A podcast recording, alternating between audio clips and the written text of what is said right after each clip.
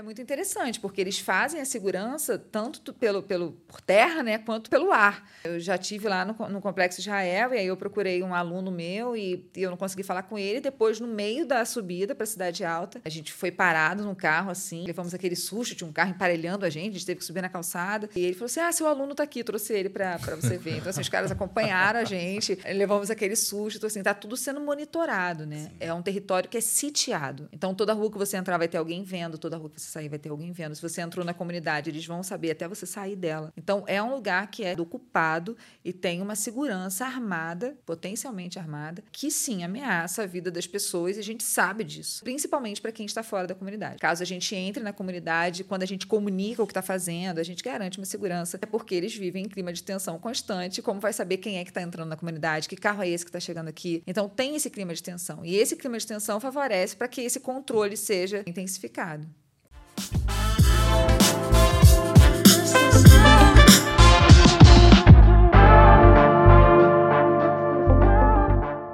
E aí galera, como vocês estão? Tudo bem com vocês? Estamos aqui para mais um Plenicast, o podcast da Plenitude. Meu nome é Hugo Scremin e hoje eu não vou deixar de apresentar o meu irmão, porque a última vez ele esqueceu de me apresentar. Tá aqui do meu lado, aqui ó, Diogo Scremin. Nós somos gêmeos de, é, de placentas diferentes, é. por isso que a gente não parece. E com diferença de um ano e oito meses também. Irmão de sangue também, irmão em Cristo. Estamos aqui hoje para um podcast muito interessante. E antes de a gente começar, de eu apresentar para vocês aqui que é a nossa entrevistada de hoje, eu quero pedir para você aquela ajuda. Nós temos um sonho, um objetivo aqui no Planicast, chegarmos a 100 mil seguidores no nosso canal, para que nosso canal se torne mais relevante e o conteúdo que nós tratamos aqui poder chegar a mais pessoas. Então eu quero pedir para você seguir a gente no YouTube, para que você possa acompanhar nossos conteúdos. E também nós estamos em outras plataformas, como Apple, como é que é, Richard? Fala aí. Apple Podcast. Apple Podcast, Google, Google Podcast. Podcast, Spotify, Deezer. Ou seja, você não vai ter desculpa para não ouvir os conteúdos nossos, tá bom? Segue a gente lá, curte e compartilhe os vídeos também. Hoje aqui comigo está a pastora Viviane Costa. Vou dar aqui um, um breve resumo sobre a vida dela. É pastora, mestre em ciências da religião, bacharel em teologia, licenciada em história, pesquisadora de religiões e violências em periferias cariocas e pastora pentecostal. É fundadora e coordenadora do coletivo de atendimento a mulheres e meninas vítimas de violências Iruá, professora de teologia em seminários interdenominacionais e psicoterapeuta e também escritora aqui do livro Traficantes Evangélicos, sobre o tema que nós vamos tratar aqui hoje.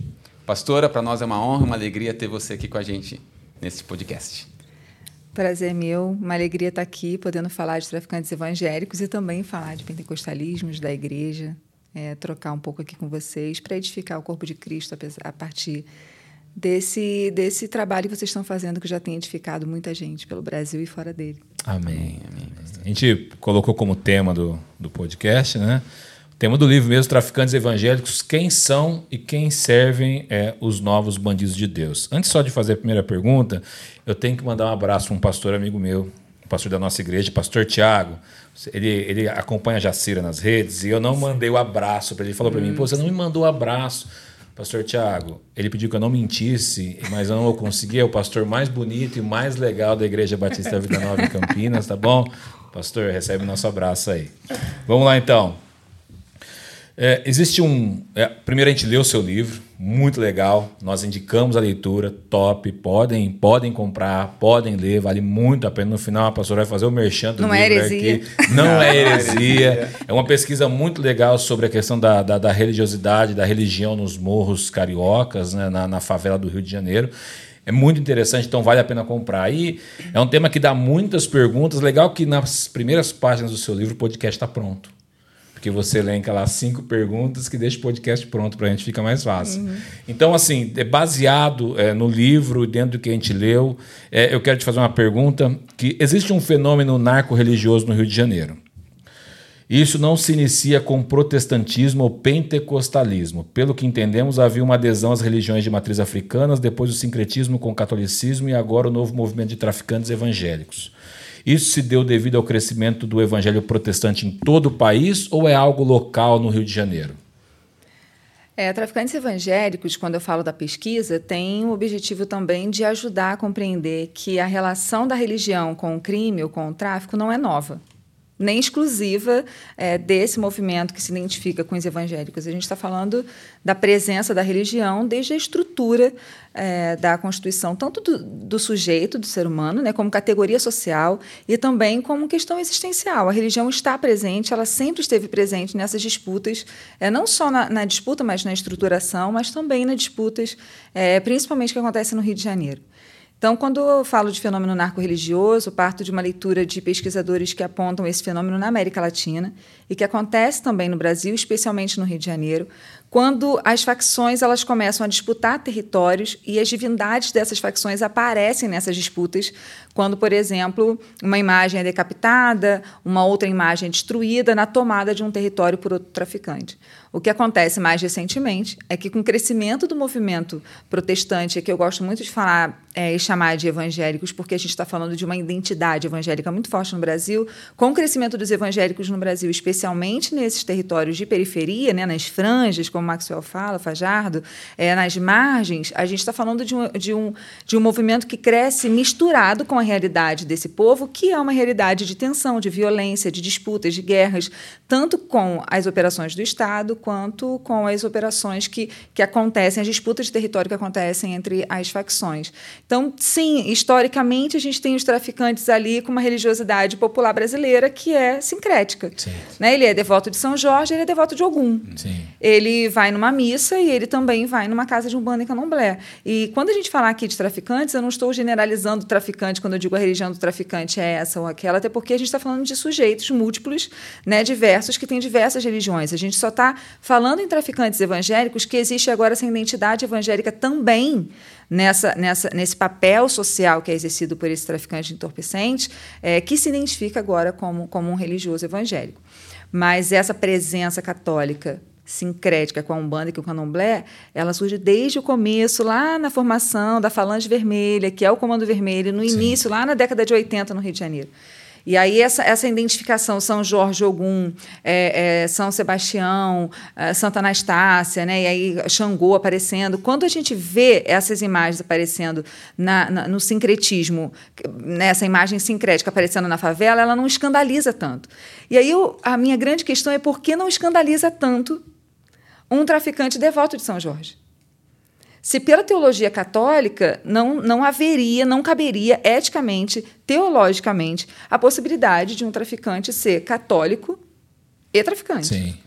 Mas se esse, esse catolicismo, em, em determinado momento da história brasileira, perde a, a, a, o poder da narrativa teológica e ele se torna popular, e esse catolicismo se torna cultural, esses deuses são apropriados, ressignificados e vividos na experiência religiosa.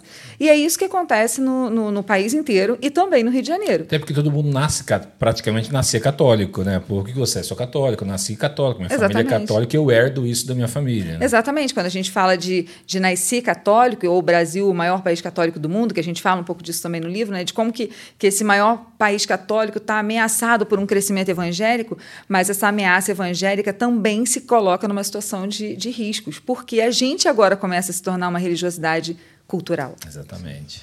E aí, quando a pessoa fala sou católico sem ser católico, no sentido mais pragmático, né, mais sistemático, ortodoxo do, do, do termo, a gente está falando também que tem como ser evangélico sem ser evangélico. Eu nasci no berço evangélico. É, ou eu era é. da igreja e saí, é. ou eu tento me converter e não consigo, ou a minha esposa é crente, ou como ouvi agora há pouco, é, eu vivo tanto com um crente que parece até que eu já sou. Então a gente está falando de, de, contextos em que as pessoas elas, elas ressignificam a espiritualidade a partir das, su das suas experiências de cotidiano, das suas experiências religiosas e também das suas, suas é, relações no, no, na favela. E a relação na favela é contra a polícia, contra a facção, contra um X9 dentro do, do do, do sistema, dentro da organização. Então, tem muitas possibilidades de, de novas religiosidades nascerem nesses lugares. Então, São Jorge e Ogum representava esse Deus vitorioso, poderoso, da batalha, que da vitória. Em algum momento, e em alguns lugares, esse Deus sincrético de São Jorge e Ogum começa a ser substituído por um Deus evangélico com muitas características do Antigo Testamento, que dá vitória, que vence a guerra. Senhor dos Exércitos. Que entrega territórios, que é o Senhor dos Exércitos, vitorioso na batalha.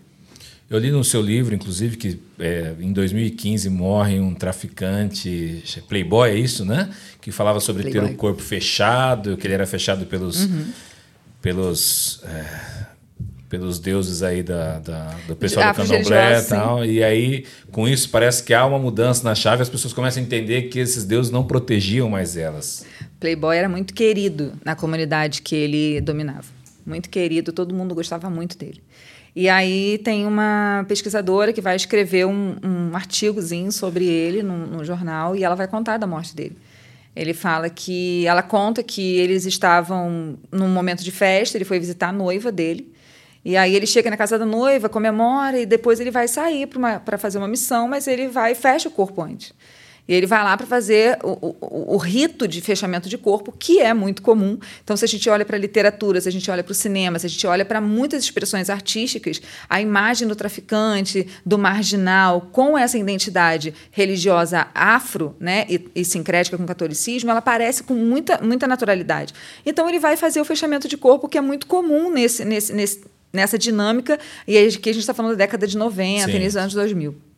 Então, quando a gente fala disso, a gente está falando de uma crença que faz sentido, e ainda faz sentido para alguns grupos, é, para algumas organizações criminosas. E o Playboy vai lá fechar o corpo, só que ele sai de lá com o corpo fechado, segundo a crença do, do Playboy, ele sai de lá com aquele rito é, é, concluído e ele sai com uma sensação de segurança, mas ele cai numa cilada porque a polícia está esperando ele do lado de fora. E aí há uma grande questão, né? Esses deuses não servem mais, em aspas aqui, esses deuses não servem Sim. mais, a gente precisa de outros deuses que deem conta é, da violência que a gente vive, das ameaças que a gente vive, da guerra que a gente vive cotidianamente.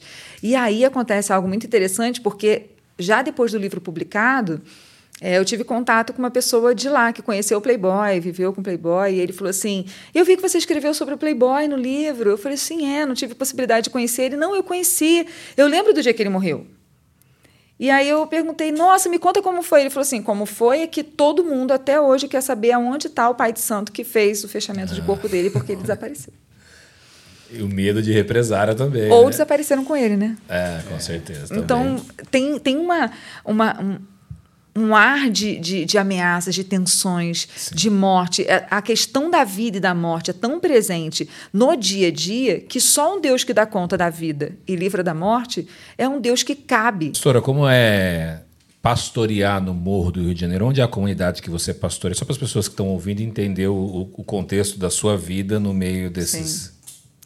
Eu sou de Nova Iguaçu, ordenada pastora em Nova Iguaçu, na Baixada Fluminense. Então, na Baixada Fluminense, pastorear é bem diferente da zona norte do Rio, na experiência que eu vivi. Na Baixada Fluminense, no, nesse interior de Nova Iguaçu, onde é o lugar que eu, que eu vivi a vida inteira até um ano atrás, é, a gente estava muito habituado ao controle da milícia. Então, a milícia tem uma forma de operar bem diferente do, da, do crime organizado.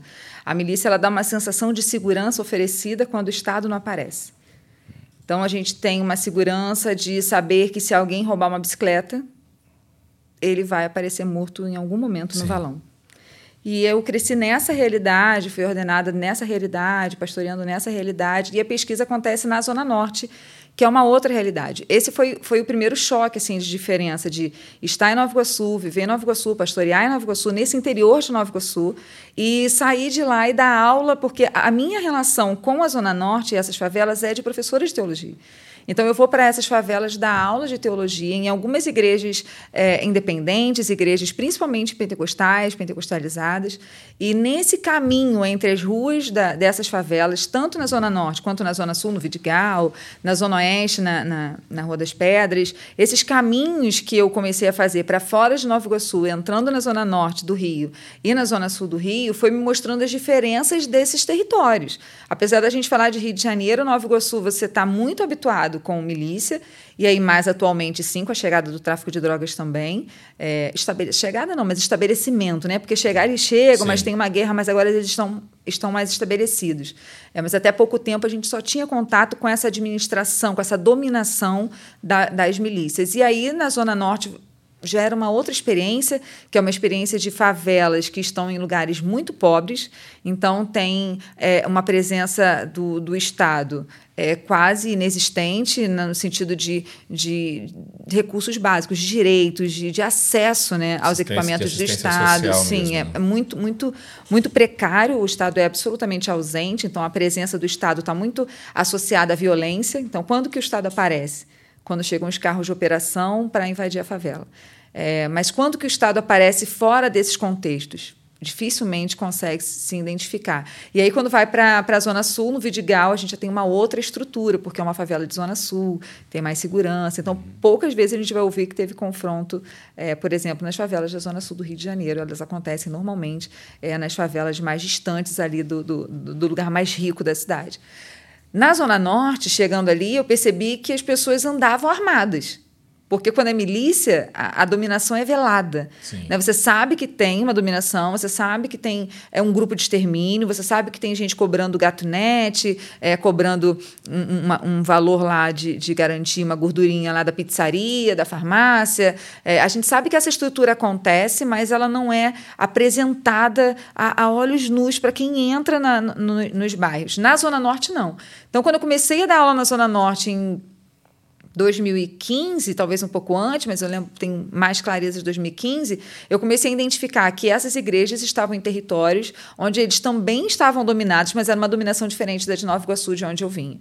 E aí essa dominação é uma dominação armada, é uma dominação do crime organizado, e era uma dominação que se identificava com elementos religiosos. Entendi. E aí aparecem esses elementos religiosos nas paredes, nos muros, nos outdoors, e aí depois eu vou perceber que essa dominação vai sendo redirecionada para outras divindades e também começam a ser substituídos nos territórios essas identificações. Legal. É, as pessoas têm o início delas no, no Evangelho, quando ah, a pessoa traficante lá, ela começou no Evangelho. A gente sabe que a palavra de Deus transforma as pessoas. Existe um grande número de pessoas que começam no tráfico, abandonam o tráfico e passam a viver uma vida na igreja? Existe. E esse é o principal objetivo é, da, da massa que se converte quando a gente fala de traficantes. Historicamente falando, a gente conhece muitos testemunhos de ex-traficantes. Né, de pessoas que foram para o sistema carcerário e se converteram no sistema carcerário, pessoas que se convertem fora do sistema, do sistema carcerário, pessoas que se convertem e contam testemunhos de terem sofrido um ataque num confronto na favela e quase terem perdido a vida e terem se convertido nesse momento. É, no livro da Cristina, que eu cito também no, no, meu trabalho, ela conta muito sobre como esses traficantes que se convertem, eles ficam tentando estruturar a vida e se organizar financeiramente para que eles possam viver para o Senhor de forma exclusiva e dedicada, abandonando a vida do crime. E aí, para isso, eles começam a comprar comércios locais, a, a abrir salão, a abrir mercadinho, a comprar imóveis. Eles vão se organizando financeiramente para não depender mais do dinheiro do crime, para que eles possam se dedicar exclusivamente ao ao Senhor. Não é o que acontece, é, ou pelo menos não é o que parece acontecer nesse, nesse objeto, nesse lugar, nesse território que eu pesquiso ali o que parece acontecer é que há um outro tipo de traficante que se identifica como evangélico. Não é o traficante que se converteu e ainda não conseguiu romper com o crime, não é o traficante que fica naquela fluidez né, da conversão, que entra e aí a gente chamaria de, de se desvia. Né? Então ele vai e volta, ele entra porque a esposa fez um propósito de jejum, de oração, ou a mãe, e aí ele tem um grande livramento, e ele entra na igreja, agradece a Deus, firma um compromisso com Deus, e aí depois ele acaba voltando. Não é desse traficante que a gente fala quando a gente está falando do Complexo de Israel. É, porque tem muitos, muitos traficantes que se identificam com o movimento evangélico, simpatizam com o movimento evangélico, cantam os louvores, é, gostam de participar dos cultos, pedem oração, mas eles não se identificam, eu sou um evangélico. Porque ele entende que para se identificar assim, ele precisa ter alguns rompimentos. Sim, Pelo menos historicamente é assim. A questão é que no Complexo de Israel, a experiência religiosa do Álvaro Malaquias, que é o peixão, e ele se identifica dessa forma assim como símbolo do, do, do, cristianismo primitivo. Então, o peixão é uma representação é, desse cristianismo para um homem que é um pastor evangélico. É, consagra, é, ordenado pastor por uma igreja pentecostal na, na Baixada Fluminense, em Duque de Caxias, e a partir da experiência religiosa dele, se entendendo um escolhido de Deus, ele começa a reorganizar um local dominar novos territórios a ponto de organizar é, em, com cinco favelas um complexo que ele chama de Complexo Israel. Então, ali, o que, o que parece acontecer é que, é que houve uma conversão e, a partir dessa conversão ou dessa experiência que se entende como uma experiência de conversão, ele se entende chamado por Deus para libertar as outras favelas no entorno da facção rival, que é o Comando Vermelho. Então, ele entende que Deus chamou ele para uma missão para tirar o Comando Vermelho das favelas é, é, no entorno, conquistar essas favelas, limpar, reorganizar, é, administrar melhor, ser mais justo, mais honesto, evitar confronto. Então, é uma luta do bem contra o mal, onde ele é o representante do bem e o líder do, do Comando Vermelho é o, o representante do, do mal. Então, é, essa então é uma realidade do complexo de Israel. Sim não é uma realidade de todas as das favelas é, do Rio de Janeiro. De, é, existe nesse complexo de Israel o sincretismo é, do crime com a religião evangélica, né? Então essa aqui é a, que é a Sim. diferença. Sim, porque quando a gente fala traficantes evangélicos, pode parecer que a gente está dizendo que os traficantes agora são evangélicos. Uhum. E não é bem é, isso que está sendo dito. É, o que acontece é que há traficantes católicos, há traficantes umbandistas, candoblicistas, há traficantes com uma religiosidade muito sincrética, como a gente já conhece, né, a do Rio de Janeiro é muito característica, com a imagem de São Jorge, que é o padroeiro é, da cavalaria do exército, é o padroeiro da, da, da polícia militar, é o padroeiro do, dos bicheiros, é o padroeiro dos traficantes. Ele até foi considerado agora padrinho de consideração, né, padroeiro de consideração do Rio de Janeiro, é, pelo governador anterior, justamente é, o Witz, porque era são Sebastião, é São Sebastião, Sim. mas culturalmente é São Jorge. Então, não, vem cá, São Jorge, você é o nosso padroeiro de consideração. E ele realmente é, tem, né, tá, tá, tá, tá publicado. Então, essa, essa identificação com São Jorge continua. Quando a gente fala de Comando Vermelho, por exemplo, São Jorge é ainda uma figura muito forte. Nas entradas das favelas dominadas pelo Comando Vermelho, tem imagem de São Jorge na, na entrada da favela, num, num, num, altar, normalmente no poste, num lugar um pouco mais alto, no jacarezinho assim, no jacaré assim, é, em outras favelas do Rio também. Mas, junto a isso, tem alguns traficantes que, tanto no Rio, quanto em São Paulo, quanto em outros estados, começam a se identificar com essa experiência religiosa evangélica. E no Complexo Israel, especificamente, um traficante que tem uma experiência religiosa, que é um pastor ordenado, que domina um território a partir dessa experiência religiosa e dessa teologia, que transforma a ética, transforma a estética, é, revela a estratégia e determina muito de como ele vai lidar tanto com a, com a comunidade quanto com quem vem de fora da comunidade, seja o Estado ou seja a facção rival. Então, então na cabeça dele, ele não trata o crime como uma coisa ruim o tráfico como algo ruim, o tráfico como algo que ajuda a comunidade a gerar dinheiro para poder tratar melhor a comunidade. Na cabeça dele isso não é algo, não é um pecado. Não parece ser. Né? Quando a gente olha para a administração do Peixão no Complexo Israel, é, o que parece é um homem chamado por Deus, ou um homem que se entende chamado por Deus para cumprir uma missão de libertar um povo de uma dominação de opressão. E aí, é, é claro que é muito difícil a gente falar dos conflitos existenciais que essa pessoa carrega. Sim. Né? Mas tem uma narrativa de justificação aí quando diz, por exemplo, é, da ausência do Estado, que o Estado, na verdade, é ausente. Aconteceu um episódio muito recente lá da construção de uma ponte que a comunidade esperava por essa construção por muitos anos. E essa construção nunca acontecia, era muito importante para a comunidade. E aí a prefeitura orçou a construção da ponte em milhões, e, e, e para dizer que era impossível fazer, que era muito caro. E aí o Peixão foi lá, fez a ponte e publicou quanto que ele gastou com a ponte. Então, tem um pouco disso. Assim, se o Estado não faz, a gente faz. Uma, uma, uma tentativa de, de, de, justiça, né? uma ideia de justiça, uma ideia é, de, de reconstrução, uma ideia de devolução de dignidade. Então, tem recolhimento de lixo, tem saneamento básico, né? tem, tem a, a pintura do, dos, dos territórios, tem, se a gente for olhar nas redes sociais do Complexo Israel, que eles têm rede social, inclusive, é, eles vão estar lá fazendo propaganda dos prédios mais bonitos do Brasil, que, é, que são os prédios da Cidade Alta, que eles revitalizaram parte do prédio prédio para poder o prédio realmente ter uma estética mais apresentável. Então, tem uma ideia de dizer: venham conhecer o Complexo Israel. Venham aqui ver o que Deus está fazendo nesse lugar. Venham aqui ver o que eu estou fazendo, porque Entendi. Deus está me usando para fazer. Então, tem uma narrativa aí, sim, de, de alguém que tem uma missão e que está cumprindo um chamado. E não é à toa que, por isso mesmo, ele coloca na Cidade Alta, na caixa d'água, no ponto mais alto é, do, do território que dá para ver da Avenida Brasil, a maior rodovia do, do Rio de Janeiro e de outros lugares, a estrela de Davi. É quando você passa identificando que aquele lugar, nas palavras dele, desde agora e para sempre, é do Deus vivo lá de Israel. Então é uma anunciação do que Deus tem feito naquele lugar a partir das mãos dele. É, eu até grifei um, uma página aqui do livro, página 86, fala sobre Cacau, que é um outro traficante da região que frequenta cultos evangélicos e compartilha o que o impedia de ser batizado. Mas pelo fato de não ser casado, se não fosse pelo fato de não ser casado, eu poderia. Não ia ter problema nenhum. e já está chegando perto já. Então o problema não é o tráfico, o problema é não ser casado. Você vê que esse relato ele aparece no livro da Cristina Vital, no Oração de Traficante, em que ela estava fazendo uma pesquisa né, etnográfica e ela também tem acesso a diários de traficantes. E aí ela percebe que em um desses diários tem um traficante lamentando o fato de não poder ter se batizado ainda, é, e nesses processos de entrevistas, de não poder ter se batizado ainda porque não era casado, não porque ele era um criminoso. E a gente não está falando do Peixão, do Álvaro Malacaías, a gente está falando de um outro é, de um outro personagem aqui, né? Porque ela usa nome fictício, a gente está falando de uma outra pessoa no início dos anos 2000. Então, a gente está falando de 20 anos, de duas décadas.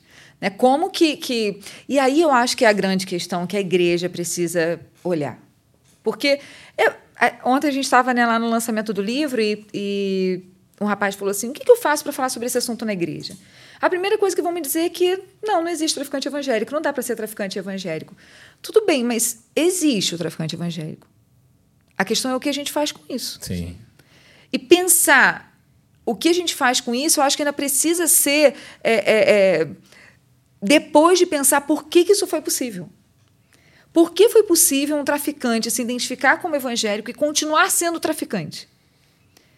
Quando foi que a gente parou de, de, entender que uma mudança de vida, e não só em relação ao tráfico de drogas, mas mudança de vida Sim. em diversas esferas é, é, existenciais, e não só da, da questão do crime organizado, quando foi que isso parou de acontecer? Porque essa relativização da, da conversão, essa, essa conversão mais fluida, que exige menos transformação existencial, ética, né? aquela que Jesus falava lá, ah, se no seu coração você desejar, se nos seus olhos, se você aborrecer, você já assassinou. Essa, essa, essa ética cristã baseada em Jesus, quando foi que ela deixou de, de ser a nossa, a, a nossa métrica, né? Não, realmente eu, eu me sinto uma pessoa convertida porque Deus mudou a minha ética.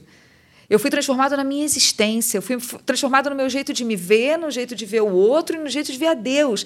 Então, houve uma transformação. Quando foi que isso deixou de acontecer? Não só para o traficante, mas para um jogador de Exatamente. futebol, né? para um cantor famoso, é. para um político. Então, quando foi que a gente começou a relativizar é, comportamentos que não são cristãos com uma identidade cristã, que se tornou uma identidade social. Que a gente tem um grande problema do liberalismo teológico hoje, né? Então. É, eu não sei se é só culpa do liberalismo, não. Eu acho, eu acho que o crescimento evangélico tem, tem aí também a questão de um liberalismo, né? Que, que, que, que distancia, ou que esvazia, digamos assim, Sim. né? De divindade. Mas eu acho que a gente tem um problema de se secularizar. Sim. Eu acho que o movimento evangélico brasileiro, o André Heinck, né? Não sei se vocês já trouxeram ele aqui. Vai vir. Imaginei, o André, ele tem, né, tem uma leitura assim muito importante sobre essa, essa questão né, dos judeus e dos evangélicos, e ele fala muito sobre a nossa leitura do Novo Testamento a partir do Antigo. Então, a igreja evangélica brasileira, que, que eu conheci lá com cinco anos de idade, pentecostalismo clássico, eu ouvia aquela, aqueles carrinhos passando na rua é, com os alto-falantes, o homem falava: Jesus Cristo cura, salva, liberta, batiza e leva para o céu. Eu lembro desse pentecostalismo. Em algum momento a gente foi atravessado, provavelmente por influências americanas, a Sim. gente foi influenciado por, por muitas ondas que, para mim, tem, tem muito mais do que as próprias ondas do pentecostalismo, como diz o Freston, mas a gente foi atravessado por muitas ondas que também têm a ver com questões econômicas, também têm a ver com questões de estrutura social, que a gente acabou sendo uma outra coisa diferente daquilo que a gente se apresentou, pelo menos do que eu conheci aos cinco anos. Eu tenho Sim. 40, há 30 anos atrás. Então, quando eu olho, eu olho para o movimento evangélico, aí o André fala que esse movimento evangélico pensa um Israel que talvez nem nunca tenha existido. E esse Israel é evangélico. Então, a gente tem um Israel evangélico que talvez nunca tenha existido, a gente tem uma igreja evangélica que tenta se aproximar de algo que é um ideal, mas um ideal que não existiu. Exatamente. E que Deus não direcionou. E a gente não tenta se aproximar de uma ideia do Cristo humano, vivo, que olhou, que sentou, que comeu, né, que ceou, que sentou à mesa, né? do Cristo que viveu a vida humana, que sentiu a dor, que, que, que sentiu compaixão, que chorou. A gente quer viver outra coisa. A gente quer viver o Israel imaginário. A gente quer viver esse Israel evangélico. Só que esse Israel evangélico não existe. Ainda bem que ele não existe.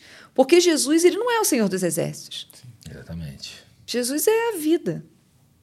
Jesus e, é o caminho. E outra, as pessoas também hoje buscam procurar um, um evangelho que a vida dela caiba dentro desse evangelho, que ela consiga trazer o modo, o modus operandi dela, o modo de vida dela para dentro do evangelho e que isso seja justificado. Que é no caso, por exemplo, o exemplo que nós estamos usando aqui de traficantes evangélicos, mas que pode ser em qualquer área das nossas vidas, não é? Que não, que não se amolda ao evangelho.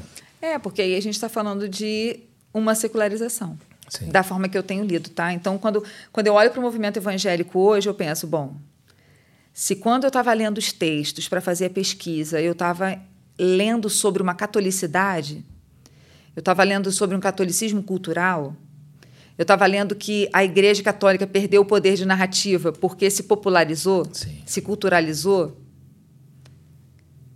O que a gente está vendo acontecendo, pelo menos da forma que eu tenho lido, é o movimento evangélico passando por esse processo de culturalização e essa catolicidade se transformando numa pentecostalidade.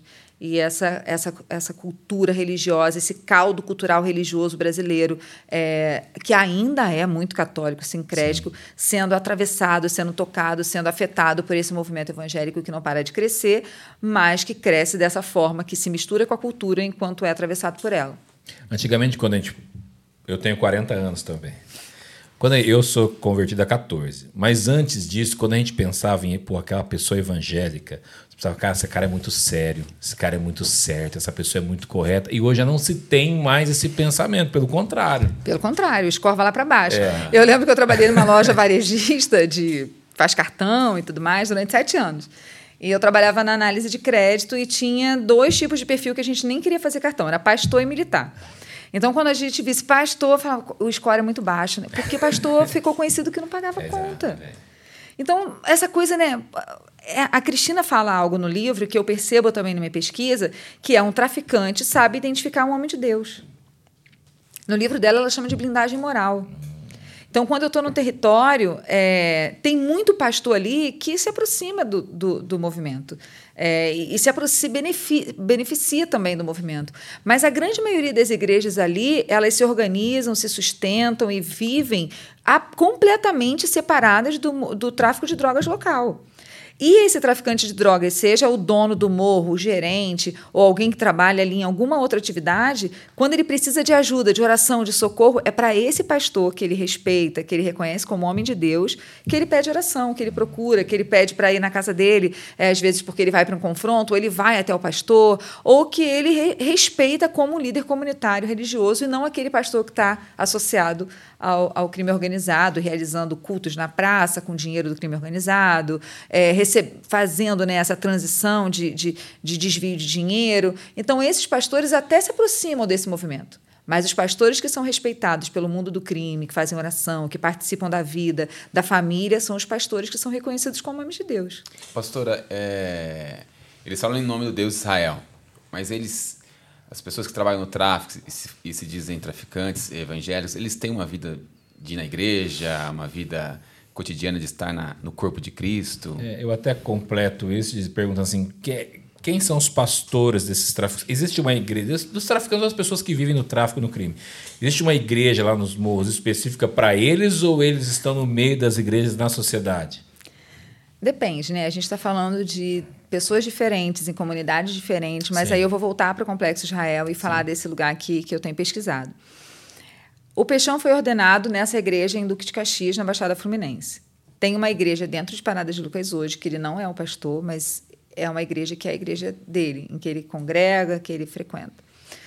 Mas a realidade do traficante é uma realidade de ameaça e de risco à vida constante. Então, ele precisa viver essa religiosidade de uma forma segura. Então, se é uma pessoa que está nas igrejas, participando dos cultos, mas ao mesmo tempo tem uma vida em risco, ele, ele estaria o tempo inteiro se colocando em situações de risco. Então, essa, essa religiosidade, ela, ela é praticada normalmente em outros lugares. O Peixão, por exemplo, ele tem mais práticas de subir o monte. Então ele sobe o monte e é no monte normalmente que ele tem as revelações que Deus dá para ele invadir uma favela, não invadir, se ele deve avançar naquele território naquele período, se ele deve esperar mais um pouco, se vai ter uma operação na favela, como que ele deve fazer. Normalmente ele não, não, não entra em confronto com a polícia, ele se esconde ou ele foge. Na oração do traficante, né, que aparece no livro da crise, é, é, fala um pouco disso lá no início dos anos 2000, mas também aparece na prática agora, já na pesquisa que eu fiz, as orações sempre evitando confronto, evitando conflito com a polícia, esse, esse ar de vamos preservar a paz, não vamos atirar em ninguém, vamos tentar não precisar matar nenhum policial, nem precisar matar nenhum inimigo de outra facção. Então, essa religiosidade dele, essa experiência religiosa acontece normalmente nas casas e nos montes, que são lugares mais reservados, já que a vida deles está colocada em risco e ameaçada por conta de serem procuradas pela polícia, também por serem pessoas que, estando muito expostas, um, um X9 ou, ou, ou o líder da facção rival pode ter mais acesso, então eles têm mais cuidado. Mas não só em relação à igreja. Né, em relação a, a, lugares onde eles vão comer, lugares que eles frequentam. Então, eles já têm naturalmente uma vida mais reservada. Sim. E aí, no caso da experiência religiosa, apesar deles terem a igreja que às vezes eles frequentam, lá no Complexo Israel, é, e também não é uma única igreja, então tem essa igreja, mas tem outros traficantes que vão a outras igrejas, porque a esposa é de outra igreja, porque a mãe é de outra igreja, porque ele era de alguma outra igreja, se envolveu com tráfico e agora voltou para a igreja. Então não quer dizer que todos eles têm uma igreja específica, a igreja dos traficantes, não, não existe Sim. isso. Pastora, só pedir para a senhora explicar para quem está nos vendo eu entendo, meu irmão também entende, a gente está aqui entende, mas às vezes as pessoas não sabem o que é um X9. Ah, um X9. X9 é um fofoqueiro. dedo duro. X9 é o dedo duro, assim, é o traíra, né? X9 é, é o traíra. É o cara que está ali, mas ele já está vendido. Sim, sim. Então ele se o vendeu, Judas. é o Judas. X9 é o Judas. Jesus não tinha medo, Jesus estava avisado, sim. né? Ele falou: vai, apressa, faz o que você tem que fazer. Mas na favela não é assim, não. Na favela é um traíra, ele, ele sofre uma punição muito grave caso ele seja descoberto, ele é levado para o tribunal do crime. E no tribunal do crime dificilmente tem perdão. É, quando chega um pastor, normalmente acontece um milagre. Né? O pastor chega, intervém e, e pede pela vida, ele intercede pela vida desse traficante. E em muitos casos, o, o tribunal libera esse traficante sob a, a, a, promessa de que ele vai permanecer na igreja. Sim. Caso é, ele saia da igreja. No, no, início dos anos 2000, isso passava até no Fantástico. É, né? muito comum, né? Muito Eu comum. Isso continua acontecendo. Só que tem uma condição. Você vai ter que estar na igreja, vai ter que ser um homem de Deus. Se você for um vacilão, você roda. É, é, é esse o trato, assim, não tem conversa. 880. É, 880. Então, X9, traíra, é, é é esse cara que normalmente vai cair na mão. E aí pode ser porque ficou com a mulher do, do dono do morro, né? Ou porque é, contou alguma coisa e levou alguma vantagem, ou porque roubou algum, algum, algum entorpecente e aí a conta não fecha. Então tem muitos motivos para alguém ser chamado de traíra, mas X9 especificamente é porque entregou. Entregou. É. Falando disso ainda, é, a gente sabe que para uma pessoa sair de uma, de uma facção criminosa, aqui em São Paulo pelo menos, a pessoa tem que se converter verdadeiramente, senão ela não consegue sair. Como a pessoa, não sei se isso fez parte da sua pesquisa, mas como uma pessoa que faz parte lá do complexo de, de Israel, está lá junto com o Peixão, é um traficante, diz assim, cara, agora eu quero abandonar isso porque eu quero ser crente de verdade. Ele pode sair? Pode sair. Pode sair. É, o comando, o PCC aqui, eles têm uma uma identificação, uma adesão mais marcada, né? Tem o batismo, sim, tem, tem, tem o, quase um juramento, tem né, essa cerimônia muito, muito marcada, assim.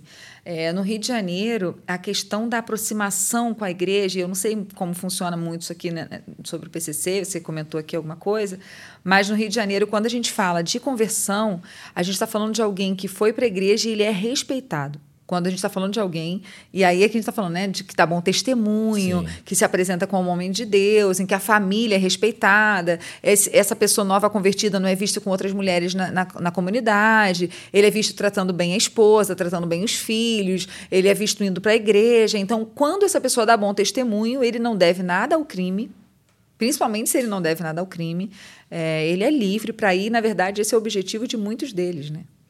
Então, tem até, na verdade, uma, uma celebração por alguém ter conseguido romper é, com algo que muitos deles gostariam de, de romper. Porque aqui, quando a gente fala de traficantes evangélicos, traficantes que se identificam como evangélicos, a gente não pode cair de novo no, no, risco de colocar num bloco como se todos eles estivessem vivendo da mesma Sim. forma e, e, experimentando né, a religião da mesma maneira. É, tem pessoas que estão ali e ressignificaram a maneira de ser religioso evangélico e dominam um território a partir disso, que é o caso do Peixão, e tem outras pessoas que desejam romper com o crime e viver uma vida honesta, correta, como o próprio líder religioso aí coloca na oração de traficante. Eu gostaria de viver uma vida honesta, uma vida reta, uma vida justa. Então, só que na oração de traficante ele coloca dizendo assim: olha, eu estou vivendo essa vida para que os outros possam ser justos. Sim. Eu estou vivendo essa vida para que eles possam ser honestos. Então, essa, essa, essa coisa do sacrifício, do Messias, Deus, eu estou aqui, mas abençoa meu irmão para que ele viva uma vida justa, honesta. Para que a gente não precise matar nenhum policial. Então, esse desejo de se colocar como Messias, Salvador de uma comunidade, ele aparece também na identidade do, do Peixão mas não quer dizer que todos eles estejam confortáveis nessa situação.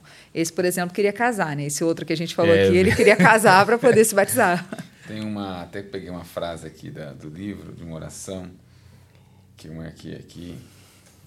Senhor, fazei com que a vida torta que eu sirvo sirva para ajudar pessoas a viver uma vida melhor e direita. Eu falei, uau. É muito messiânico, né? É. é messiânico. A minha vida torta é precisa servir para alguma coisa. E aí, essa oração não é de um líder do Complexo de Israel, é de uma pesquisa que a Cristina uhum. fez em Acari, mas ela se aproxima muito de como essa, essa identidade religiosa vai sendo relativizada por, pelo, pelo, pelo traficante que pratica o crime no seu cotidiano. E ele diz assim: tudo bem, eu estou aqui praticando crime, eu preciso fazer isso mas que isso sirva para alguma coisa. Para quê? Para que essas pessoas vivam uma vida honesta, uma vida justa, uma vida. Então, tem, tem um, um, um, uma inclinação à, à, teologia do sacrifício, à teologia é, messiânica, dele se colocar nesse lugar de alguém que precisa é, se sujar para que o outro seja limpo, outros. que precisa se entregar para que o outro seja salvo, que precisa até se colocar diante da morte para que o outro possa viver. Bom, na minha perspectiva cristã, acredito na de vocês também, é impossível você ser um. É, se converter e continuar sendo um criminoso, porque são coisas. É, é, é um paradoxo, é impossível isso é, ser uma verdade. Porque quem se converte verdadeiramente é, sofre um, um, um, processo de metamorfose e é uma mudança completa de vida. Metanoia. É, uma metanoia, uma, uma metamorfose mesmo. Ainda dentro desse, de que a gente está falando do complexo de Israel aqui tirando a nossa fé de lado e as nossas crenças. Eles conseguem dar uma qualidade melhor de vida para as pessoas que moram nessa, nessa comunidade, agindo dessa maneira, misturando essa religião é, com o crime? Eu acho que depende de que pessoas a gente está falando, né? Quando o peixão ele, ele domina esse território e ele começa a expandir esse território, tem uma marca muito importante que é a da intolerância religiosa, da violência religiosa. Então, se entendendo como alguém que recebe do Deus de Israel uma direção para avançar no território, ele precisa cumprir aquilo que um Deus de Israel diria para ele fazer, que é a limpeza desse território.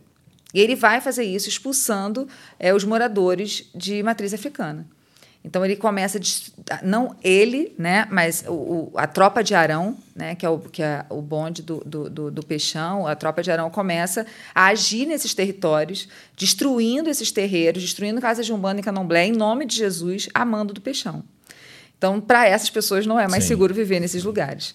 É, Para as igrejas não há um incômodo. Então, é importante né, que, quando, por exemplo, ele toma a cidade alta, ele manda uma cartinha dizendo quais são as novas regras da comunidade. E nessa cartinha dizendo quais são as novas regras da comunidade, ele afirma que outras religiosidades que não sejam evangélicas está proibida. Então, você não pode ser alguém da Umbanda e da Candomblé caso você more na cidade alta. Ou você precisa se esconder, ou você precisa se mudar, ou você vai ter o seu, o seu terreiro destruído. É, pensando nisso, a gente está falando de uma religião violenta, fundamentalista, que Sim. destrói e impede que o outro tenha uma liberdade religiosa. Isso já é estar em insegurança. Por outro lado, alguns moradores identificam uma melhora na administração, por conta da limpeza, construção de uma quadra. Tem uma quadra construída na Cidade Alta, que é como uma quadra de condomínio fechado da Zona Sul. Então, tem churrasqueira, tem a quadra de esporte, tem banquinhos para sentar, tem um espaço bem interessante para uso comunitário construído pela, pelo crime organizado. Tem a ponte, que a gente falou agora há pouco, tem o saneamento básico, tem a limpeza urbana. A gente está falando de, de uma, uma qualidade de vida que é oferecida pelo, pelo crime organizado.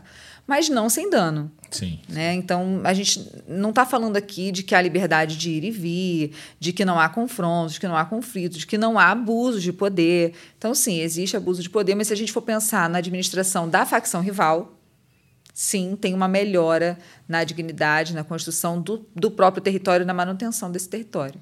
Isso permite também, por exemplo, vou lá para o Rio de Janeiro e quero visitar esse morro desse complexo de Israel. É tranquilo para qualquer pessoa subir lá. Se você se identificar e disser o que você quer fazer lá, sim, você vai entrar no território fechado. Visitante, é, turista. Não é como se você estivesse andando no espaço público, né? Como se você estivesse de fato entrando no lugar que tem uma, um guarda na entrada. E esse guarda não vai chegar para você e perguntar o que, que você está fazendo aqui, mas ele vai observar o que você está fazendo ali. Então, pelo menos pela experiência que eu tenho, hoje alguns não me conhecem, porque muda muito a dinâmica, é muito Sim. grande, mas muitos me conhecem. É, quando eu chego, eles já sabem o que eu estou fazendo. Mas quando eu vou levar algum convidado, eu aviso que estou indo, que vou levar o convidado, que eu vou levar lá em cima para conhecer a estrela de Davi na, na, na caixa d'água. Então, tem essa, essa, essa comunicação que garante a sua segurança no, no território.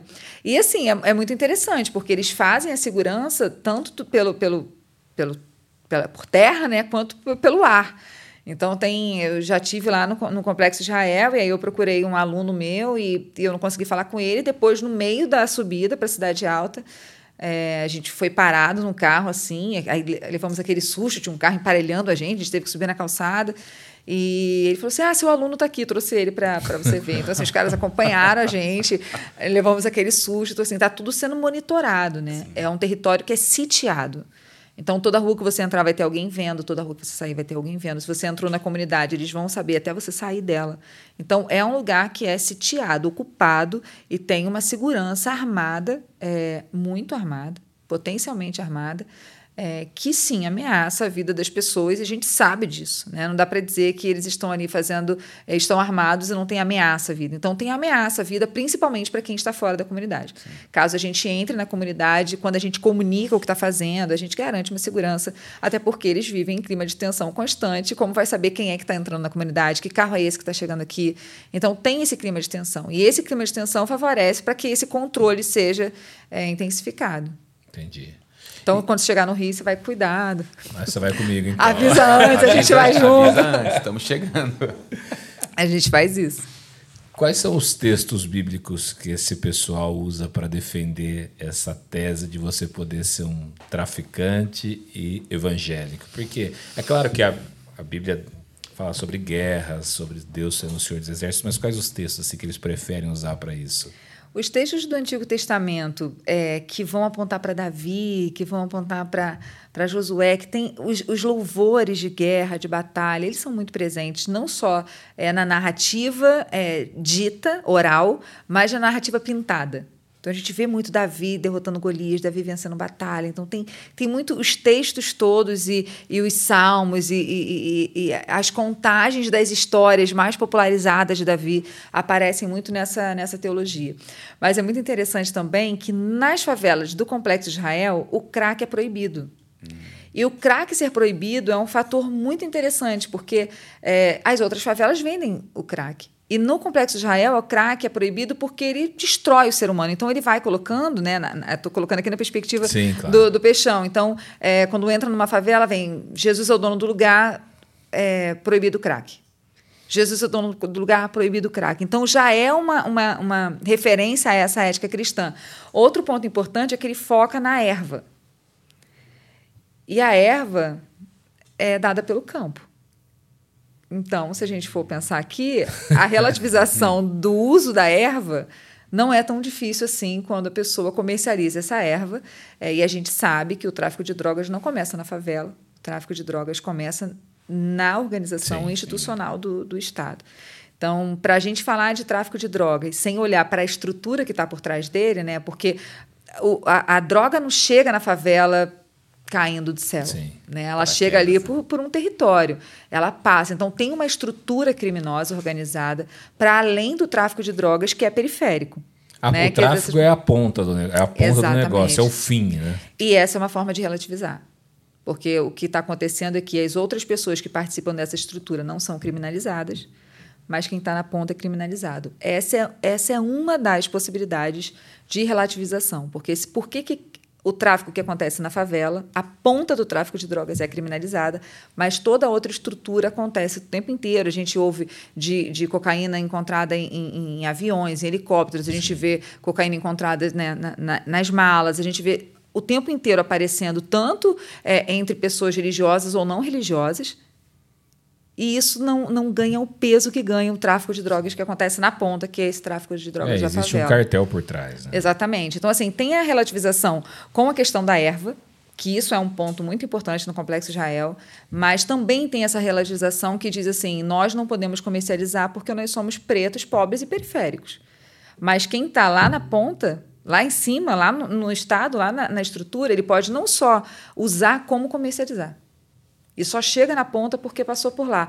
Então, tem uma relativização a partir da estrutura que é criminosa e que não começa na, na favela, que começa na, na organização do Estado. Passa muito por isso também. Entendi. Ainda dentro dessa.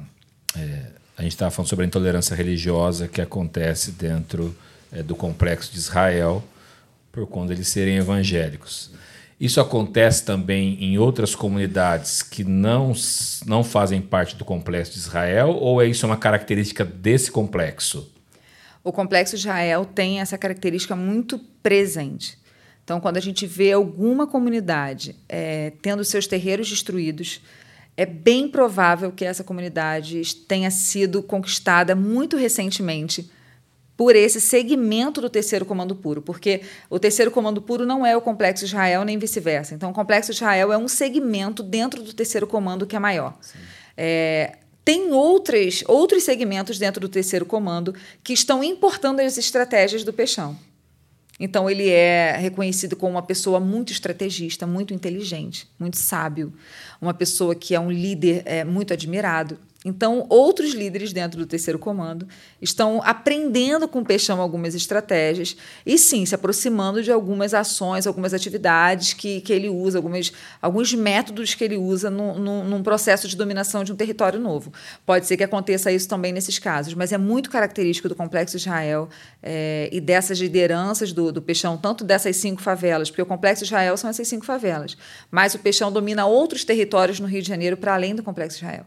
Então, em Nova Iguaçu, tem terreiros destruídos depois de terem, o território ter sido dominado pelo TCP, em Belfor Roxo, em Duque de Caxias. Então, a gente está falando de outros lugares que também são dominados pela mesma facção e tem os terreiros e as casas de Umbanda e Candomblé destruídos. O Peixão, então, ele faz parte do TCP e líder do Complexo de Israel. Isso, e algumas outras favelas. E algumas outras favelas. Então, tem o TCP, que tem um líder Sim. que estava preso, mas não está mais. Sim. Então, o líder do TCP meio que retomou o seu poder e o Peixão é como se fosse um líder de uma congregação, se a gente Entendi. for falar aqui em termos de eclesiásticos. A gente está falando que o Peixão é líder da congregação do Complexo Israel.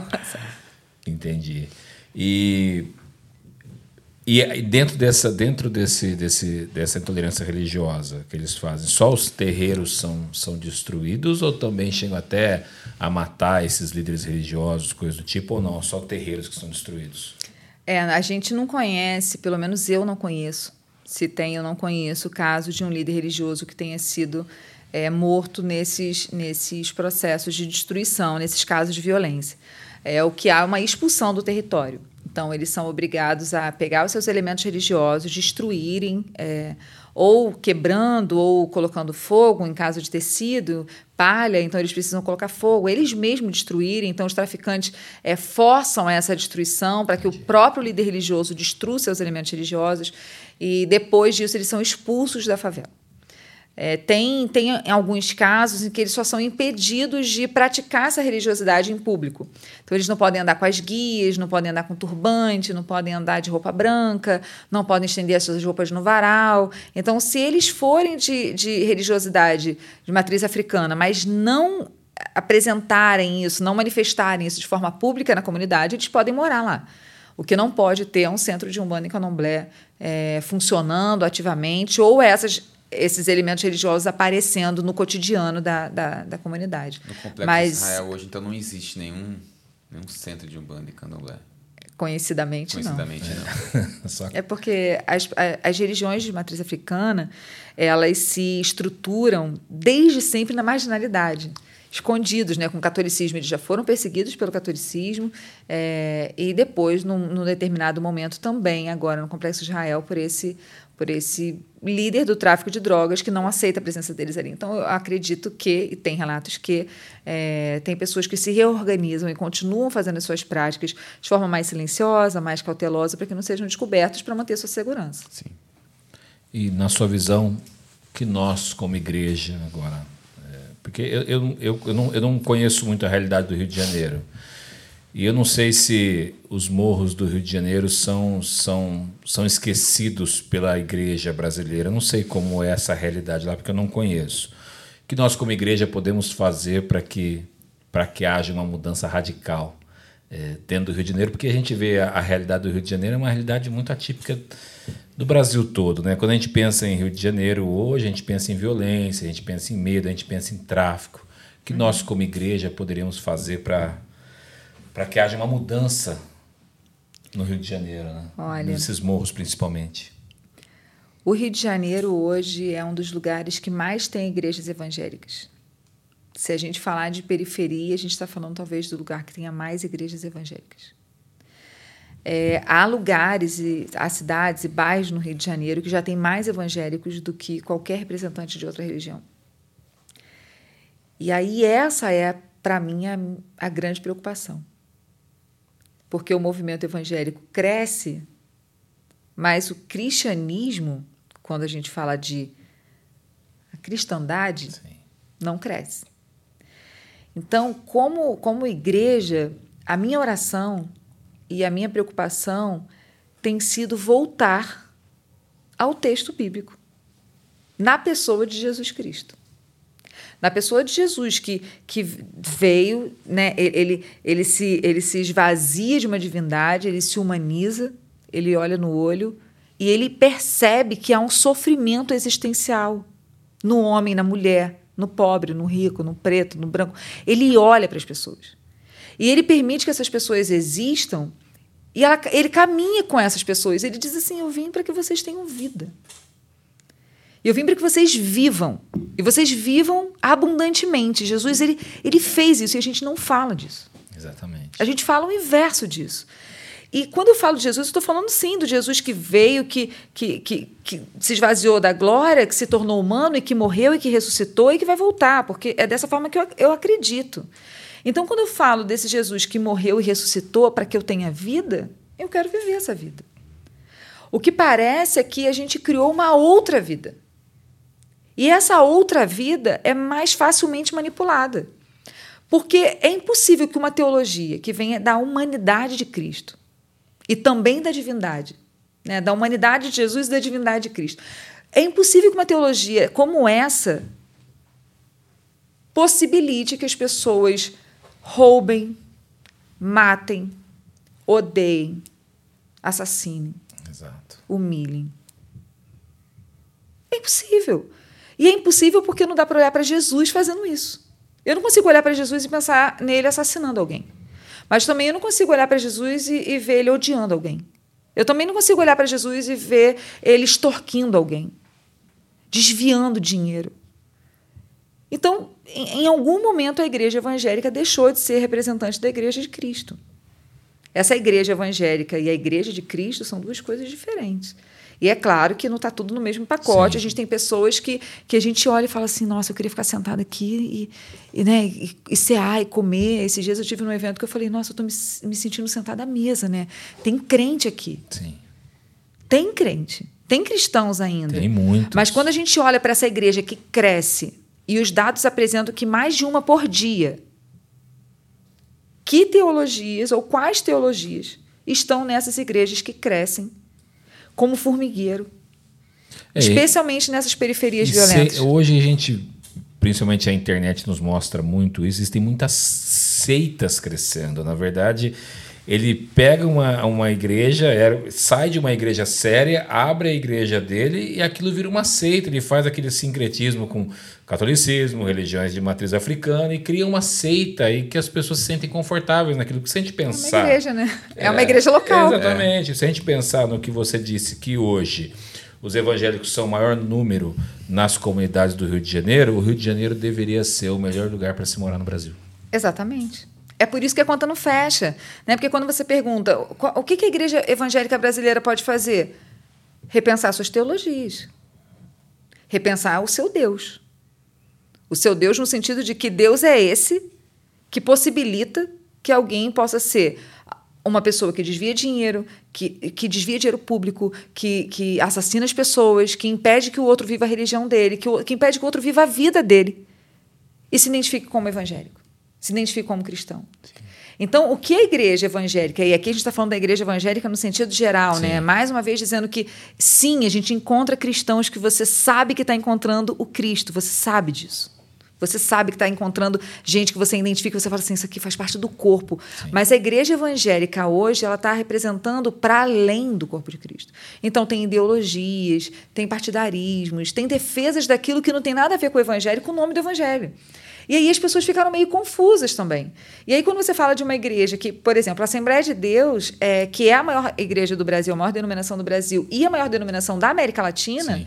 é a igreja que mais cresce com dissidências. Um pastor que brigou com outro, que não concordou Exato. com outro, que perdeu a eleição, um que sai daqui e vai para ali. Então a gente tem hoje as denominações das Assembleias de Deus no Brasil, que, que são né, as organizações, principalmente quatro, em que a maioria delas nasceu assim. De um pastor que ali a organização não, não cabia mais, ele vai para ali e tem um outro ministério. A gente está falando aqui só de Assembleia de Deus, pelo menos quatro grandes no Brasil. Sim.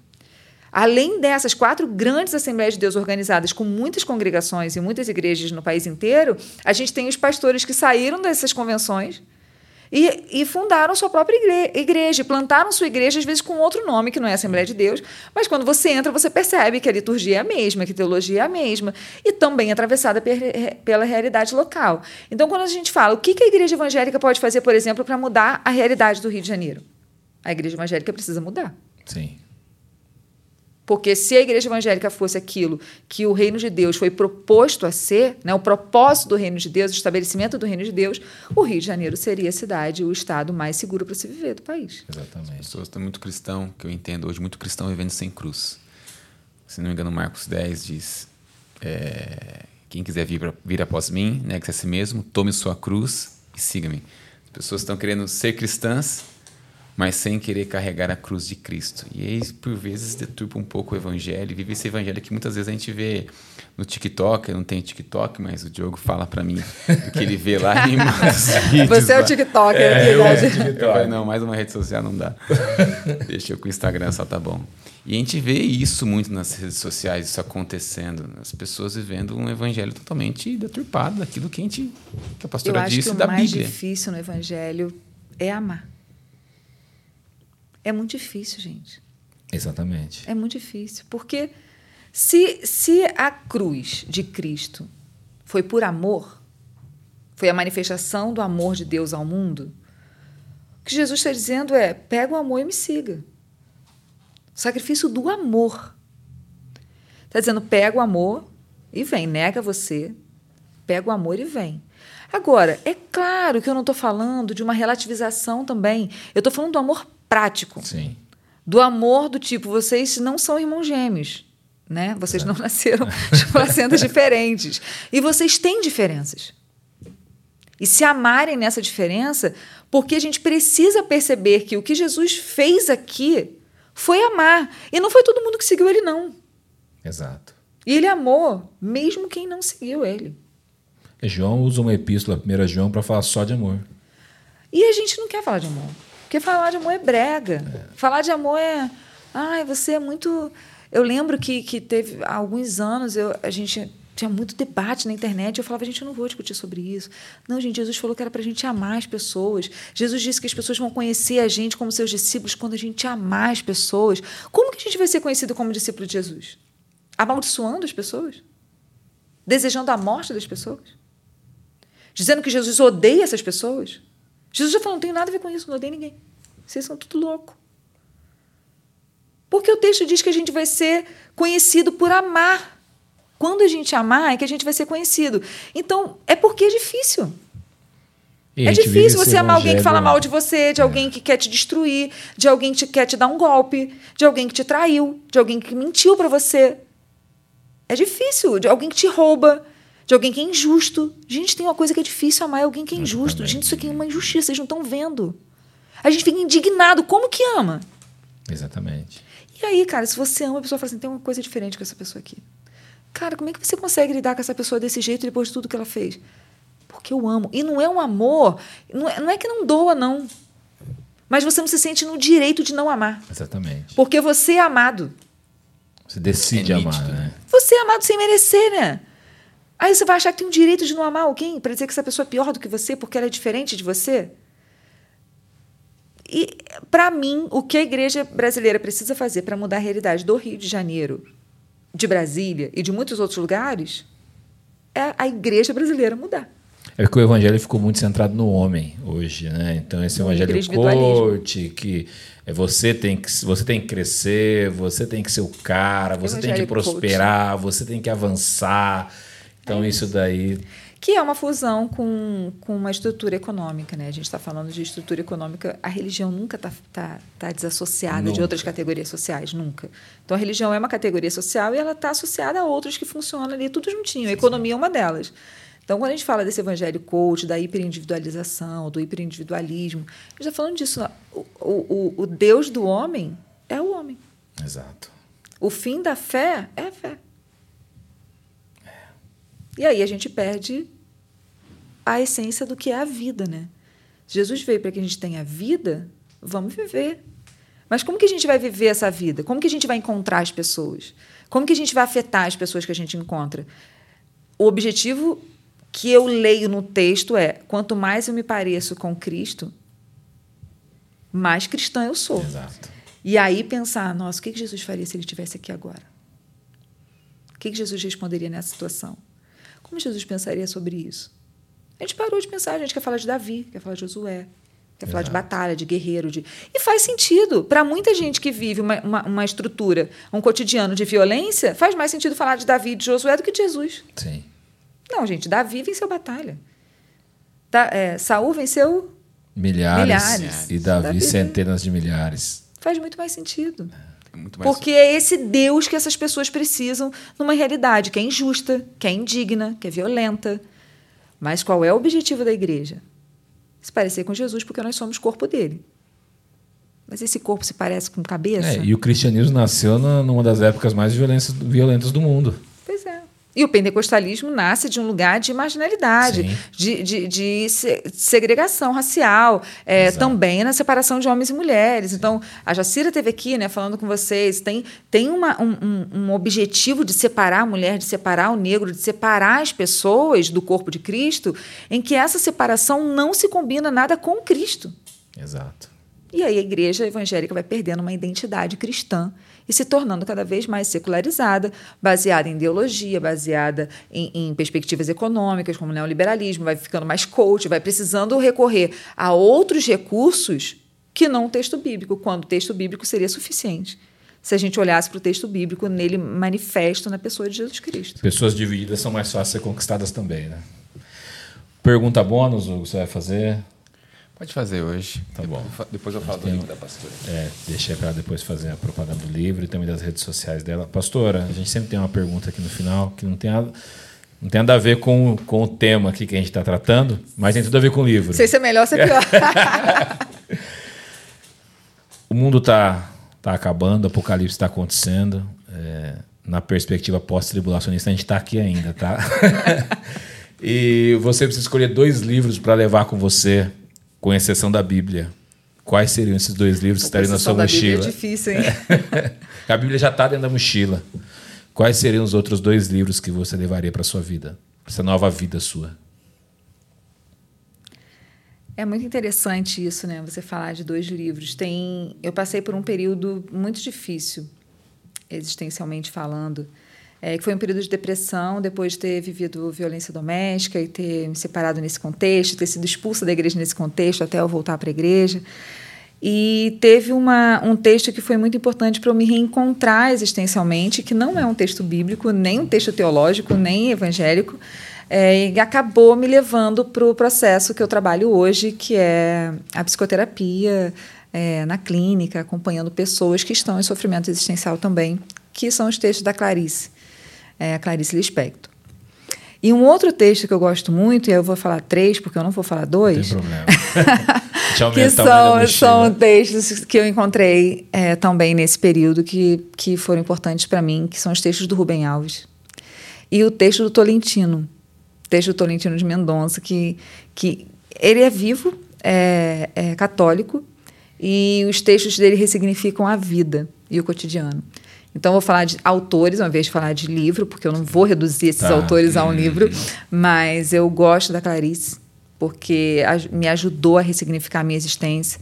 Gosto do Rubem Alves, porque me ajudou a pensar Deus a partir do homem e também o homem a partir de Deus. E do Tolentino, que me ajuda a pensar e a ressignificar a vida no cotidiano, nas coisas mais simples, vendo Deus, percebendo Deus, mas também me percebendo, também me vendo é, e me confrontando e me expandindo e me retraindo. Então, esses três autores seria quem eu levaria para reler eles é, para no Apocalipse, né? Eu sou dispensacionalista. Sim. Então, assim, dizer que eu sou dispensacionalista também é muito forte agora. Mas, assim, pentecostal é dispensacionalista. Sim, então, como. é, pentecostal é dispensacionalista. E aí eu fico pensando, gente, dispensacionalista, eu sou dispensacionalista? Sou, mas até que. A, até o quão fundamentalmente ou fundamentalisticamente eu sou é, dispensacionalista, já nem sei mais. eu sei que Jesus ele vai voltar. Exatamente. Eu sei que Jesus ele vai voltar. E essas sistematizações elas ficaram menos importantes para mim depois de um tempo, sabe? Porque eu falei, Jesus, você vai voltar. Para mim, assim, você pode voltar agora. Isso, justamente. Né? Na verdade, não precisa, mas é. pode voltar agora. e essa realidade de saber que eu vou passar a eternidade com Cristo me, me alegra e me esperança. Basta. Né? Eu gosto de pensar assim me também, esperança. pastora. Se é antes, no meio e depois, o importante é que eu vou ver com Cristo durante toda a eternidade. É, dispensacionalismo é muito recente, né, Sim, gente? Vamos é combinar. Recente, Pentecostal é. acha que inventou a roda, né? Mas não foi bem assim. Se ele voltar antes da tribulação, melhor, assim a gente não sofre. É, tá pois é. Você que está nos acompanhando, segue a dica da pastora aí dos três autores para poder edificar sua vida aí. E como é de praxe aqui do nosso podcast, está aqui o livro da pastora, Traficantes Evangélicos, para você que está nos acompanhando aí. Acho que o Richard não vai deixar de esquecer aí, né, Richard, de colocar aí na tela o QR Code aí para você nas próximas 24 horas que adquirir o livro aqui com a gente com a Plenitude, 10% de desconto para você poder levar para sua casa aí. Tá bom, meus amigos? E pastora, tá aqui na sua mão, falar para a câmera aqui, pessoal do seu livro. Gente, Traficantes Evangélicos é o fruto de uma pesquisa de mestrado que levou dois anos e meio para ser concluído, mas carrega uma história de aproximadamente dez anos. É, quero compartilhar um pouquinho com você nessa leitura sobre como é essa realidade do Rio de Janeiro e de que forma é possível um traficante se identificar como evangélico e, e essa dinâmica aparecer tanto no Rio de Janeiro quanto para fora dele? Vai ser um prazer conversar com você depois dessa leitura. Amém. Se alguém quiser te encontrar nas redes sociais. Eu não lembro como é meu arroba. é Viviane Costa com dois A's, eu acho que é Legal. isso. A gente vai colocar também aqui na descrição. Vocês colocam aí, Viviane Costa. Aí. Twitter eu quase não uso, mudou o nome, né? Não é mais É, Twitter. agora é um X, né? O X. Sei lá. Então, eu uso mais o Instagram. Faz tanto tempo que eu não entro no Twitter que eu nem sei que mudou. Mas eu gosto muito de interagir com quem lê o livro e manda uma mensagem. Fala assim, puxa, eu li, mas teve uma parte aqui que... Eu acho muito interessante isso, porque é quando a pessoa debruça no texto e, e se incomoda, deixa o texto atravessar ela e vem com uma questão. Então, pode mandar mensagem, trocar, vai ser um prazer. Amém. Para finalizar, pastor, gente sempre gosta de pedir para o convidado finalizar orando. Então, eu queria Amém. pedir para a senhora poder estar orando. Amém. Amém. Deus, eu te louvo, te agradeço e te honro. Obrigada por essa essa mesa. Amém. Obrigada por essa mesa onde a gente compartilha da sua palavra e compartilha da vida. Obrigada pela oportunidade de falar, Senhor, de algo que acontece em um lugar do Rio de Janeiro para fora do Rio de Janeiro. Amém. Deus, eu quero orar pelas pessoas do Complexo de Israel. Quero orar por aquela comunidade. Para que o seu amor transborde e transforme aquela realidade. Amém. Não só no Complexo de Israel, mas nas periferias do Rio, de São Paulo, de Recife. Senhor, eu acredito no seu amor e no poder transformador da tua palavra. Que a boa notícia chegue lá, que a boa notícia chegue aqui e que seja assim enquanto a sua igreja estiver aqui. Nós choramos em nome de Jesus. Amém. Amém, amém. pastor. Amém. Senhor, obrigado pelo papo. Foi excelente. Foi muito legal. Tenho certeza que vai edificar muita gente. Amém. Vou poder entender um pouquinho mais dessa dessa realidade, realidade, tão diferente do Brasil, né, que é a realidade do Rio de Janeiro. Muito obrigado pela sua disponibilidade de vir até aqui, estar aqui em Campinas com a gente. Foi uma benção, tá bom? Muito obrigado. E foi um prazer te conhecer também. Amém. E Obrigada. Você? Obrigada, gente. Obrigada Obrigado, por estar aqui. Pode finalizar. Você, eu falo que você quer finalizar? Ah, eu vou finalizar então. Tá bom. Você começou, finaliza. É, então. então. você que está participando com a gente, obrigado por ter participado, obrigado por estar participando do nosso podcast, estar assistindo. Agora você também pode ouvir esse podcast pelas plataformas digitais de música, de streaming. Vai lá, curte a plenitude. Nosso, nosso podcast se chama Plenicast. E nós temos uma meta, a meta de chegarmos até 100 mil inscritos até o final do ano. Esses caras que estão aqui fazendo toda a monitoração do, do podcast estão, estão muito felizes por isso, porque a gente falou que vai dar um prêmio para eles se eles conseguirem chegar nisso. Então nós estamos, estamos trabalhando para isso e para que esses conteúdos nossos cheguem até mais pessoas. São conteúdos edificantes, nós estamos aqui é, falando sobre coisas é, re, é, relevantes para a nossa sociedade e também para o Evangelho. Então, curte aí, compartilha, ativa o sininho das notificações para que você possa receber também. Muito obrigado por participar. Deus te abençoe. Um beijão para você. Até mais.